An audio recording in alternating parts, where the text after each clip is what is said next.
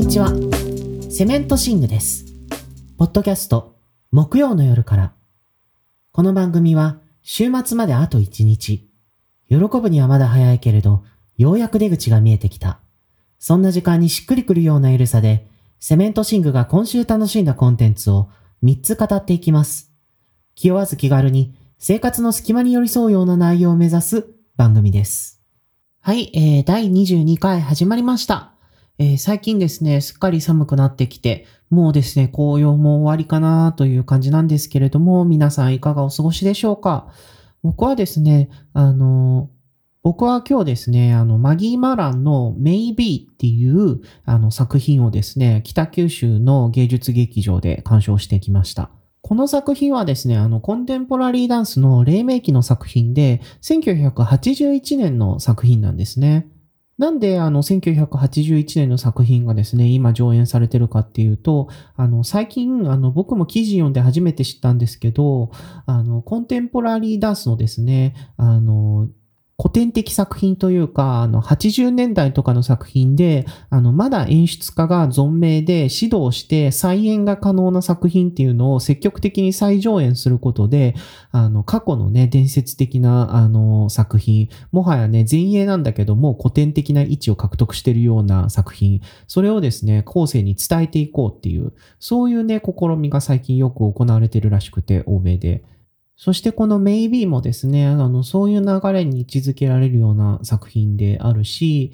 またこの作品はですね、あの、サミュエル・ベケットの不条理演劇に非常に影響を受けている作品なんですけれども、あの、2007年に、あの、ベケット生誕100周年の企画として、あの、上演されたらしくて、それ以来ですね、あの、作家が語るにはですね、一種のオーラをまとい、観客は作品に敬意を抱くようになったというふうに言っててですね、またね、あの、そのテーマ性というか表現がですね、現代の観客によって見出されたというようなね、そういうことなんじゃないかなというふうに思いますけれども、まあ、そういう流れもあって、あの、今回ね、20年ぶりに日本での公演が行われたと、そういうことになってるわけなんですね。で、この作品ですね、あの、僕、コンテンポラリーダンスはあまり見たことがなくて、的外れなことを言ってるかもしれないんですけれども、しかしですね、非常に面白かったです。えっ、とですね、本当に舞台にですね、あの、全身をですね、白い漆喰、チョークみたいなもんでですね、あの、覆った、あの、年齢もね、あの、背の高さも体型もバラバラなね、人々が舞台上に現れて、あの、その人たちがですね、あの、いろんな身振りをですね、しながら、あの、舞台が展開していくんですけれども、その身振りやね、振り付けっていうのがですね、すごく美しい群舞であったりすることもあれば、加齢に伴うですね、あの、足を引きずる音とかを、あの、意図的に取り込んでいたり、あの、満たされないですね、あの、欲望とかをですね、結構わい雑に、あの、描いていたりね。さらにですね、あの、舞台上にいる人はですね、急にいがみ合ったり、他人が持ってるものを自分の好き勝手奪い取ったり、かといえばね、愛し合ったり、あの、身を寄せ合ったりしてですね、なんというかすごく非常で当たり前の普通の人間という感じでですね、あの、そういう人たちがですね、当たり前のように提示されて、あの、それがね、ダンスという形で、あの、どんどん関係性を複雑にしていくっていうのがですね、すごい面白かったというか、あの、こういう表現はですね、今はそんなに衝撃的ではないのかもしれないけど、1981年にこれをやってたんだと思ってね、すごく面白かったです。あとね、あの、音楽の使い方も良くて、あの、シューベルトのね、あの、曲がいくつかすごく印象的に使われてるんですけど、僕の印象にすごく残ったのは、あの、ギャビン・ブライヤーズっていう、あの、イギリスのですね、あの、実験的な、あの、作曲家がいて、実験的ではありつつ、あの、結構ね、アンビエントとかテクノにも影響を及ぼしてる人で、あの、ブライアン・イーノのね、レーベルから曲出してたりもするんですけれども、あの、僕は、あの、それでですね、あの、この人のあの、曲をね、いくつか有名なやつは知ってて、で、それがね、使われてたのが、すごくびっくりしました。その曲はですね、あの、Jesus Blood Never Fail Me Yet っていうね、曲なんですけれども、これがですね、あの、ギャビン・ブライヤーズが素材としてね、発見した、あの、ホームレスのね、男性が歌っていた、あの、オリジナルの賛美歌をですね、ループさせながら、どんどんね、あの、ストリングスとかが入ってきて、壮大な曲へと展開していくっていう、あの、25分ぐらいの曲で、これすごくね、美しい曲なんですけど、で、これがですね、あの、舞台の終盤、第3部みたいなところで使われてて、あの、みんながですね、あの、どこかへ帰ろうとするんだけれども、なかなか帰れないみたいなシーンで、あの、舞台裏からね、あの、舞台にね、あの、人が何度も何度も出てきて入って出てきて入ってってループするんですね。で、それがですね、この、あの、賛美歌のね、ループで構成されてるね、曲のね、ムードとね、よく合っていて、そしてね、この曲はね、あの、すごくね、楽観的な雰囲気があったりするんですけれども、素朴なね、あの、希望を感じさせるというか、あの、そういうね、曲のムードがね、あの、どこかへね、あの、向かおうとしているね、人々の姿とね、重なってね、すごく感動的でした。もちろんね、あの、孤独も描かれはするんだけれども、このね、あの、ギャビン・ブライヤーズの曲と、あの、人々がね、あの、どうにかどこかへ向かおうとする、そのあり方っていうのがね、あの、オーバーラップする感じ、舞台上で。それがね、すごく印象深くて、見終わった後もですね、しばらくそのイメージが気持ちの中に残ったなという、そういう感じでした。というわけでですね、あの、大変面白かった感激体験だったんですが、あの、残念なことにですね、これね、あの、北九州でも1回しかやらなくて、あの、埼玉で2回やってから北九州に巡回してきたみたいな感じなんですね。だから、次ここでやるんでおすすめみたいなね、ことが、あの、言えなくて、本当に申し訳ないんですけれども、あの、最近これ見てすごい面白かったんで、ちょっと話したくなったということでですね、あの、そういうもんなんだなと聞き流していただければ幸いです。というわけでですね、あの、今週のお便りコーナーに行こうと思います。ラジオネーム、さわさんからのお便りです。こんにちは。いつも楽しく拝聴しています。紹介されていた鈴掛のいちご大福、早速買いに行きました。行列になっていましたが無事ゲット。至福の美味しさでニコニコしてしまいました。耳寄りな情報をありがとうございました。そして、ここからは質問になります。鈴掛近くの映画館でファイブデビルズを見てカラオケのシーンにグッときました。最近だとシャンチーやみんなのバカンスのカラオケシーンも素敵だったと思います。セメントシングさんお気に入りの映画のカラオケシーンがありましたら教えていただきたいです。はい、えー、沢さんお便りありがとうございます。えー、鈴掛のね、いちご大福変えたということで、おめでとうございます。美味しいですよね、あれ。ぜひね、おもたせでもね、あの、自分で楽しむ分でもですね、あの、鈴掛のいちご大福が出ている間にですね、あの、たっぷり楽しんでほしいなというふうに思います。そしてね、あの、カラオケのシーンなんですけれども、僕もですね、あの、ファイブデビルズ見て、あの、今日のね、このポッドキャストで語ろうと思っているんですけれども、本当にね、あの、カラオケシーン良かったですよね。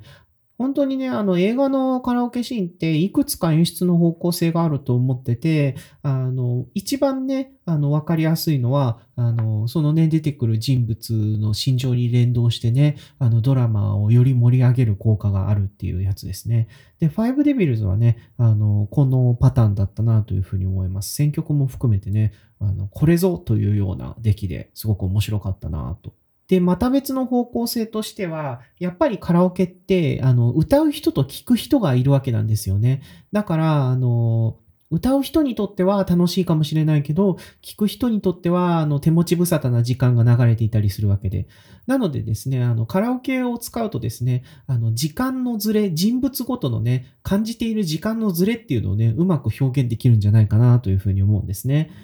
で、あの、僕がカラオケシーンって聞いて、あの、印象深かったものを考えると、あの、結構ね、そういう演出を使ってるやつが多くて、例えばね、あの、北野武の3対 4X10 月のですね、あの、中島みゆきの悪女を歌ってるカラオケシーンは、あの、いくつものね、違う時間が同時に同じ画面で展開するっていう、すごく映画らしいシーンで印象に残ってますし、ジャジャンクーの青の稲妻もカラオケ映像の時間と登場人物たちのあの停滞した時間感覚っていうのがすごくあの鮮烈なねコントラストをなしててなんか映画らしいなと思ったシーンでしたしただね、あの、そういう真面目な映画ファンっぽい感想もありつつ、僕が一番印象に残ってるカラオケシーンは、あの、ホラー映画で、ラストサマー2っていうのがあるんですけど、この映画にですね、あの、カラオケを歌ってたら大変なことになっちゃうっていうシーンがあって、あの、真面目に考えればありえないだろうっていう感じなんですけれども、あまりにも力技で、初めて見た時にめちゃ面白いなって思った記憶があるんですね。結構ね、あの、見たのも昔なんですけど、あの、最近ね、このシーンだけ見返してみて、あ、なぜか覚えてるわって思いました。なので、あの、完成度が高いかって言ったら別に高くはないんですけど、お気に入りかって言われると、お気に入りだなって言える、そういうシーンでしたね。というわけでですね、あの、僕の回答としては、ラストサマー2のカラオケのシーンという風にさせていただきたいと思います。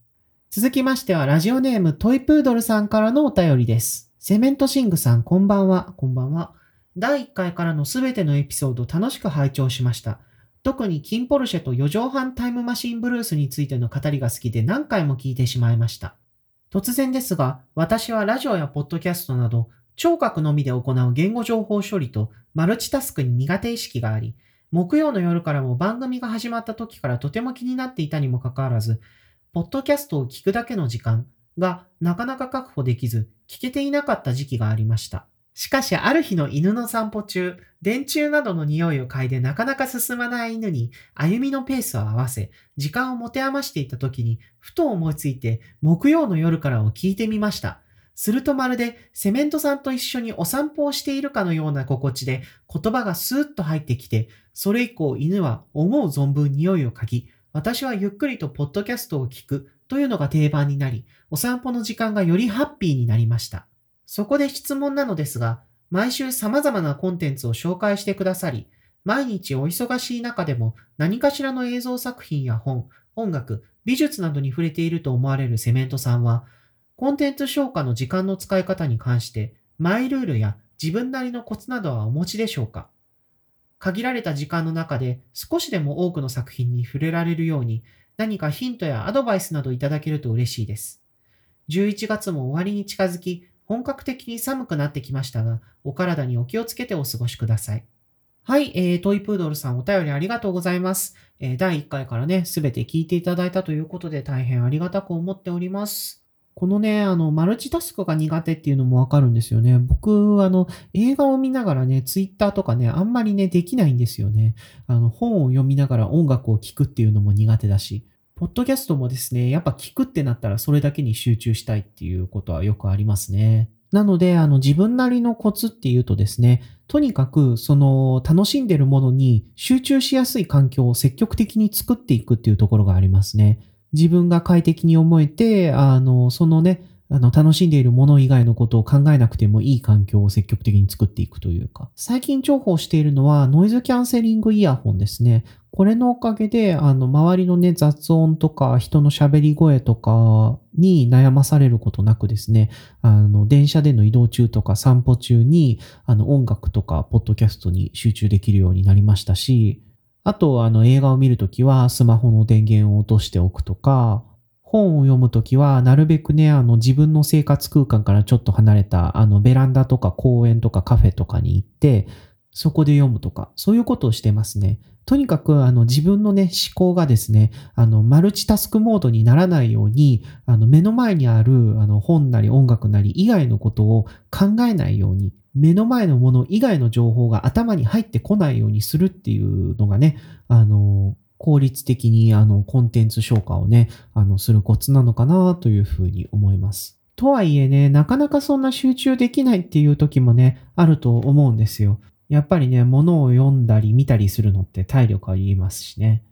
で、あの、そういう時はですね、もう潔くですね、諦めるっていうこともね、あの、大切かなというふうに思います。あの、こういうね、ポッドキャストとかをやっている場合は別ですけれども、あの、コンテンツっていうのはやっぱり楽しむためにあるもので、タスクみたいになっちゃうと、なんかちょっとそれにね、追われるみたいな感覚が生まれてきてしまうので、あの、自分の、あの、精神的、処理能力的に、今はちょっとその時間じゃないかなって思ったら、もうね、あの、別のことをして、あの、元気が回復するのを待つっていうのもね、すごく大切かなと思います。やっぱりね、あの、時間ないしと思って、あの、無理にですね、見たり読んだりすると、結局疲れちゃって、次の作品にね、取り掛かる上での心理的ハードルが上がったりするんで、ちょいちょい休みつつですね、あの、自分のペースを見つけて、それで、あの、地道に回していくっていうのが、たくさんの作品をこなしていく一番のコツなんじゃないかなというふうに思います。あとですね、何か読み始めるときに美味しい飲み物とかお茶とかをね、用意するのもね、いいと思います。僕はね、この冬ね、なんか読むときには必ずココアを用意するようにしています。そうするとですね、なんか読むっていう行為とココアを飲むっていう行為があの結びついてですね、なんかちょっと読書をするのが楽しくなるというか、ちょっとしたね、そういうご褒美的なものをね、入れると、あの、取り掛かるね、ハードルが下がるんじゃないかなというふうに思ったりします。トイプードルさんがですね、なるべく多くの作品に触れられるようお祈りしております。応援してます。それでは、えー、今日の1本目いこうと思います。欲望の鏡、作られた魅力と理想。著者はリーブ・ストローム・クビスト。翻訳者は横野ナナ。え、この本はですね、あの、スウェーデンの漫画家であるリーブ・ストローム・クビストさんによる、えー、長編漫画です。作者は、え、スウェーデンではですね、非常に人気のある漫画家で、え、2014年に出したですね、あの、禁断の果実がですね、あの、世界的ベストセラーになりまして、あの、その次に出した21世紀の恋愛もすごく世界的に評価が高く、あの、その2作がですね、あの、日本語に翻訳されて、そして今回ですね、この欲望の鏡が最新作としてね、日本に届いたという、そういう流れになっているわけなんですけれども、この本ですね、あの、便宜上ね、あの、漫画というふうに言ったんですけれども、日本の漫画の文体とはちょっと違う雰囲気があって、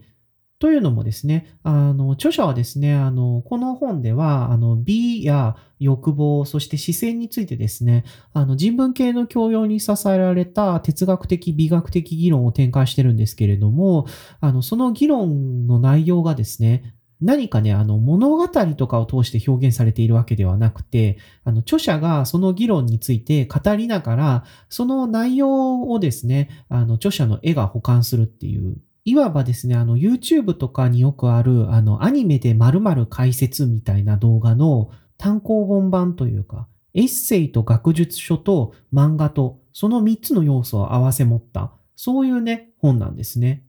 で、こう言うと、ちょっと読みづらかったり、ハードルが高かったりするんじゃないかなと思われる人もいるんじゃないかと思うんですけど、あの、全然そんなことなくて、あの、著者の語りはですね、あの、本当にユーモラスで楽しいものですし、あの、それを支える絵もですね、とても魅力的で、なのでですね、あの、一旦ね、この文体になれれば、スイスイ読み進められる、そういう本なんじゃないかなというふうに思います。そして、あの、著者はですね、あの、このような文体を駆使して、あの、フェミニストとしての視点からですね、女性に関する様々な問題、課題について描いてきて、前々作、前作では生理、そして、あの、恋愛についてね、描いてるんですけれども、今回ね、著者が描くのは、女性と美の関係なんですね。この本はね、美しさについての、あの、様々な議論をね、展開していく本なんです。で、あの、この本はですね、まず、あの、私たちはなぜ毎日、あの、SNS を見て、あの、いろいろなね、美を提示してくるインフルエンサーを気にしてしまうのかっていうことを描いていて、あの、そのね、代表格として描かれているのが、この本のね、表紙になっているカイリー・ジェナーなんですけれども、カイリーはですね、あの、日本ではあんまり知名度がないんですけれども、あの、海外のね、女性たちの間では本当にものすっごい人気があって、で、あの、彼女がね、プロデュースするコスメブランドもものすごい売れてますし、とにかくね、カイリーは、あの、海外のあの女性たちにとって一つのね、美の理想というかね、本当になりたい顔、体みたいな感じにね、思われているんですね。で、あの、私たちはなぜカイリーになりたいと思ってしまうのか。どうして、あの、他の人になりたいと思ったり、ものすごく美しい人を見たりすると、あの、気落ちしてしまったりするのかっていうね、そういう問いからね、あの、著者は議論を発展させていくわけなんですけれども、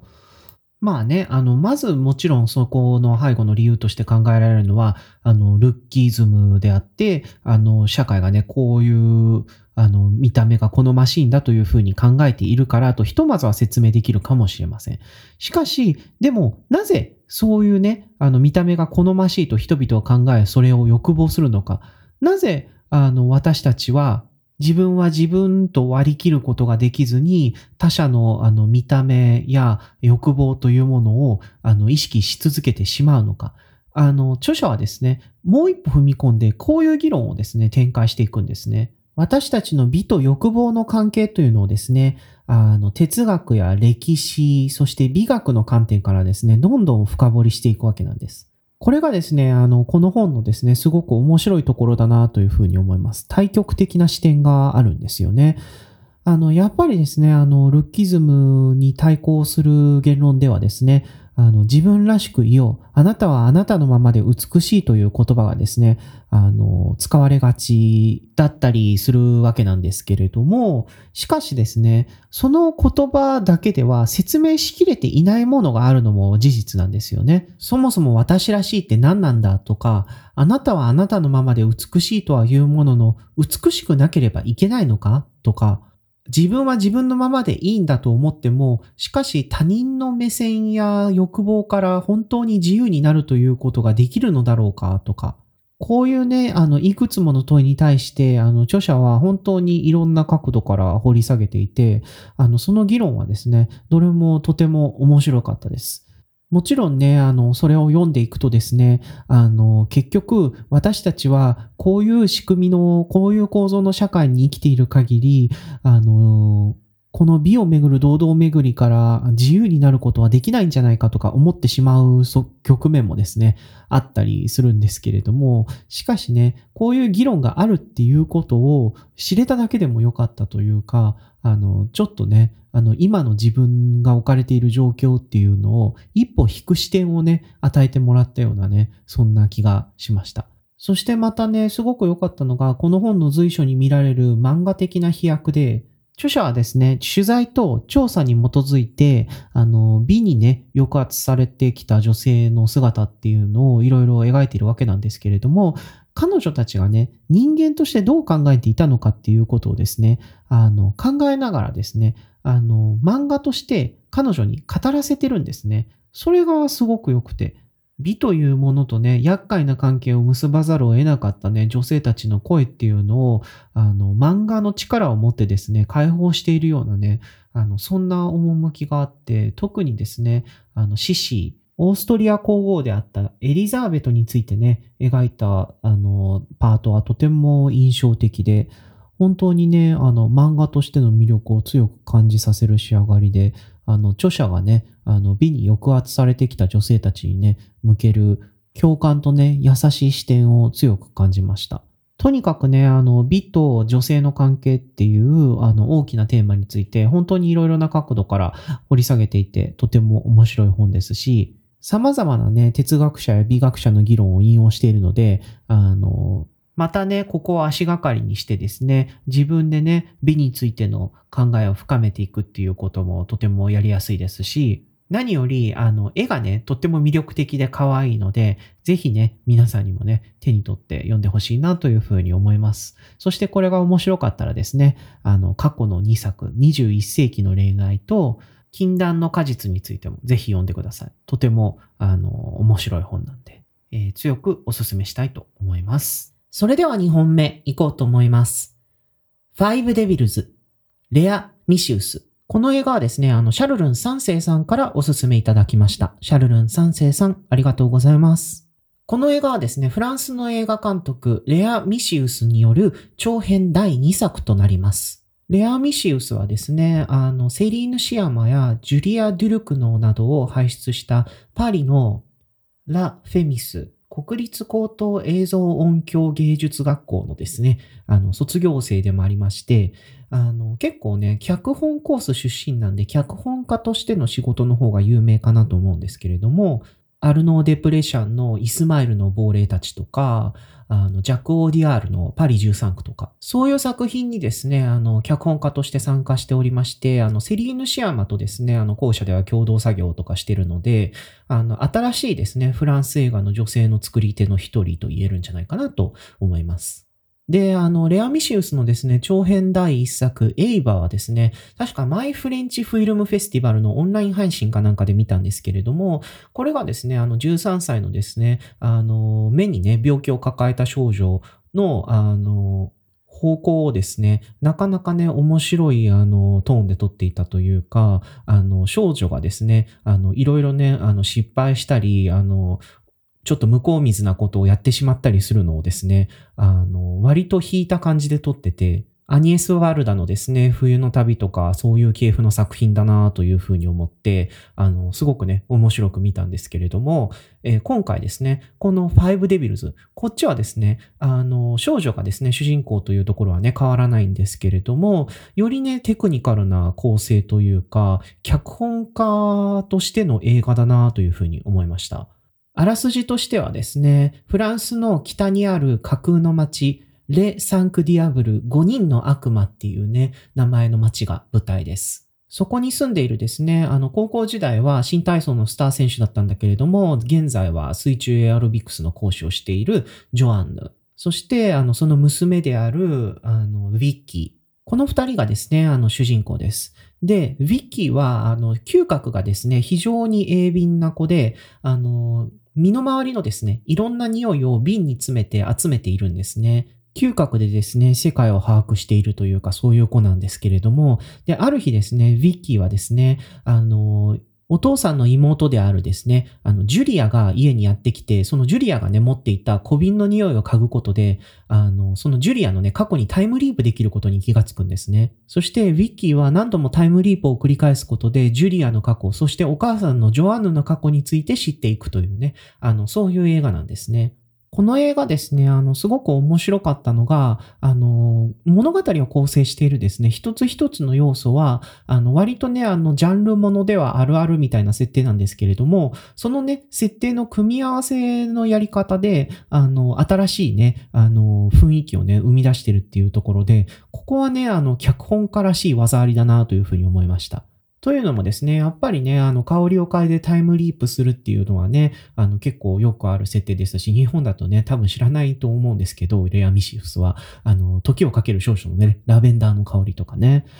で、田舎町で起こる不穏な要素っていうのは、あの、ツインピークスとかですし、35ミリを使ったですね、結構不穏な悪夢的な映像、特にね、夜の湖とかはね、そういう影響が感じられるものですし、ただ、あの、これはね、別に悪い意味ではなくて、既存のものを組み合わせつつ、新しいね、視点を盛り込むっていうのは、あの、優れた芸術家だけができることだと思いますし、そういう意味でね、あの、レア・ミシウスのこの作品は、あの、ジャンル映画のね、定型を引用しながら、あの、面白いね、現代的な視点を盛り込んでいる、そういう映画なんじゃないかなと言えると思います。特にね、あの、見ていて面白いなと思ったのは、あの、フェミニズムの視点はですね、もちろんなんですけれども、クイアなひねりがね、この映画には、あの、導入されているということで、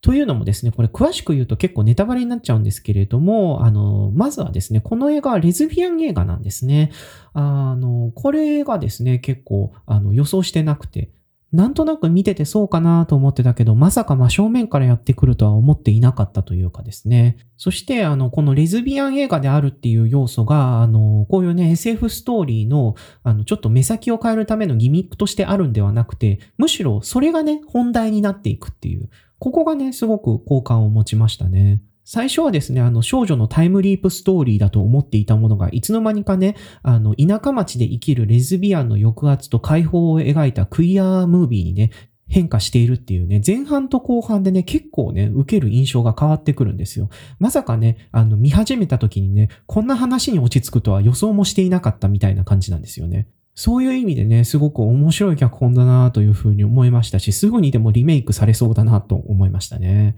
そしてまた面白かったのはもう一つね、別の変数として人種差別っていうのが盛り込まれていることで、というのもですね、あの主人公のビッキーはですね、お母さんが白人なんですけれども、お父さんのね、ジミーがね、あのセネガルからの移民で黒人なんですね。で、あの、ビッキーはですね、白人と黒人のミックス、バイレーシャルということになるわけで、で、あの、他の子からね、それを理由に心ないいじめとかを受けたりしているんですけれども、それもね、あの、物語にね、また一つ奥行きを与えていて、山あいのね、田舎町を舞台にしたスリラーっていうね、あの、舞台立てから、こういうね、すごく現代的な話をね、作り出すっていうのはすごくうまいなというふうに思いました。セクシュアリティ、人種、そしてね、あの、核家族の中で生きる女性たちの、そのね、いくつものね、抑圧と立場がですね、あの、絡み合ってですね、非常に多層的、重層的なですね、あの、物語をね、展開しているという、そういうね、映画だなというふうに思いました。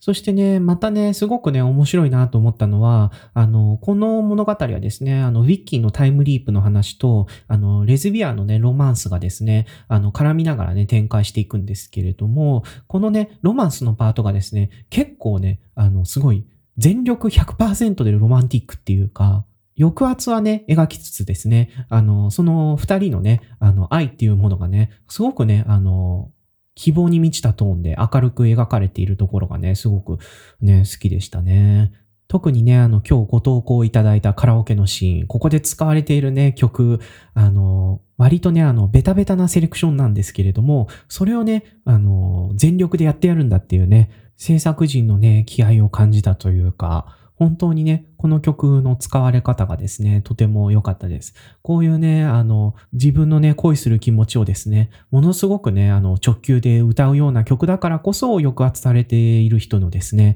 あの、解放につながるようなメッセージをね、背負いうるんだなというふうに思って、この曲のね、歌手はね、あの、前々からね、あの、クイアアイコンとして知られていますけれどね、改めてね、その、理由というものをですね、あの、実感した趣がありましたね。そしてまた好きだったのが、レア・ミシウスはですね、この映画で、あの、同時期に、あの、秘密の森のその向こうを発表していたセリーヌ・シアマと同じくですね、母親を母親としてではなく、一人の人間として描く。そして、それを娘が知っていくっていうね、あの、テーマにね、挑戦していてですね。その落とし方がですね、すごく、あの、うまくて好きでした。あの、最後まで見るとですね、ああ、こういうことがやりたかったんだな、というふうにわかるというか、そこがね、一本芯が通ってるから、いろいろな要素を取り込んでいるんですけれども、散漫になっているという印象はなくて、このあたりのですね、あの、ジャンル横断的なんだけれども、描きたいものがはっきりしていてブレず、そしてそこに、あの、クイアな視点がね、取り込まれているということ。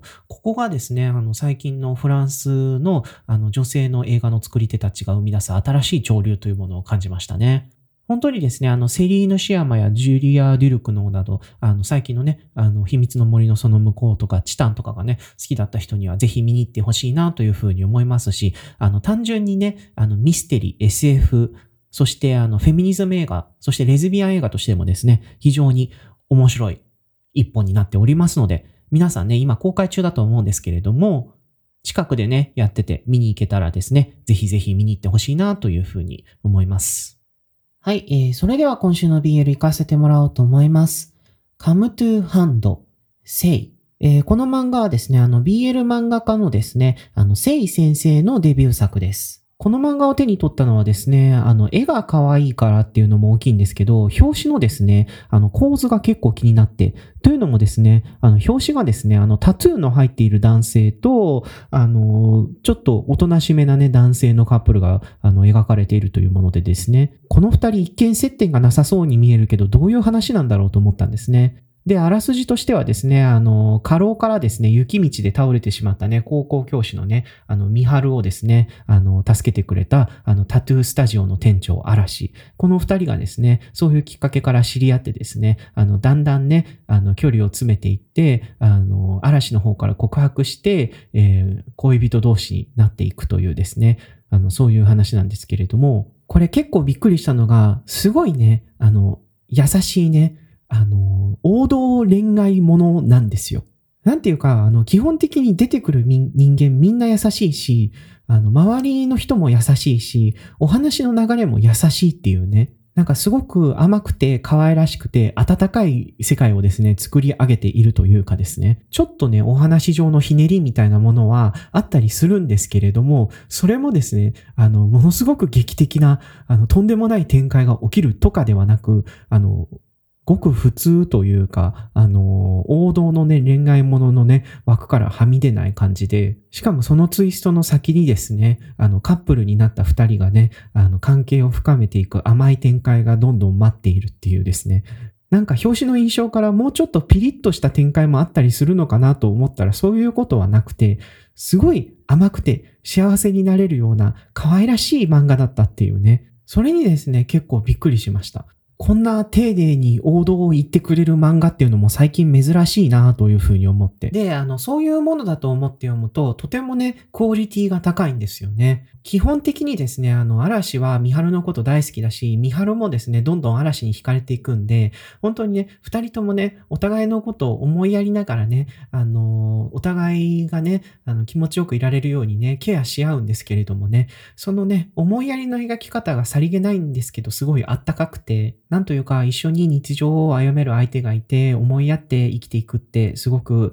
あの幸せなことなんだなっていうのがね、すごく伝わってくるんですよね。しかもね、あの、この二人はですね、あの、年上とね、年下っていうことでですね、ちょっとね、あの、距離みたいなものもあったりするんですけれども、しかしね、ちゃんとね、話し合ってね、関係を進展させるところがね、すごくまともというか、大人の付き合いでね、なんか見ていて安心感がありました。なんというかですね、あの、こんなにね、あの、丁寧で温かい漫画っていうのもね、最近なかなかないんじゃないかなというふうにね、あの、さっきも言いましたけど、思いますので、あのね、冬の話でもあるので、あの、一層ね、寒くなってきた最近ですね、あの、読んでみるのもいいんじゃないかなというふうに思います。ヒリヒリするようなね、あの、劇的な展開が待っている漫画もいいんですけれどもね、たまにはね、こういう本を読んで癒されるのもいいんじゃないかなと思ったりね、しますね。僕もね、これ初めて読んだ時は、こんなにね、癒し系の漫画だと思わなくて、眩しい世界だなぁというふうに思ったんですけれども、しかしね、なんかそれがね、ハマってくるというか、定期的に読み返して、今ではね、癒されてます。なのでですね、皆さんにもね、この冬のね、本としてね、あの、おすすめしたいなと思いまして、今回取り上げさせてもらいました。本当にね、優しく温かく可愛らしい話なので、皆さんにね、ぜひぜひおすすめしたいと思います。はい、えー、第22回聞いてくださってありがとうございました。引き続きお便りをお待ちしております。お便りは Google フォームから送ってください。えー、最新回のね、説明文中にリンクを貼っております。えー、締め切りは来週水曜日の20時までよろしくお願いいたします。そしてですね、今週からのお願いなんですが、もしね、あの、このポッドキャストを読んで、あの、感想をつぶやきたいとなったら、あの、良ければですね、あの、ハッシュタグ、木曜の夜からで、あの、つぶやいてくださると、僕がですね、あの、エゴサーしやすいので助かります。あの、これね、あの、最近気がついたんですけれども、木曜の夜からっていうのが、あの、検索にあんまり向いてなくて、検索しても、あの、木曜の夜から何々するみたいなね、ツイートばっかりヒットしてしまって、あの、皆さんさんのね、感想をね、見ることができない、取りこぼしてしまうことがね、あまりにも多かったんですね。もうね、あの、本当に自業自得っていう感じなんですけれどもね、あの、良ければ皆さん、ハッシュタグつけてくつぶやいていただけると大変嬉しいです。それでは、皆さん、あと一日頑張ってください。セメントシングでした。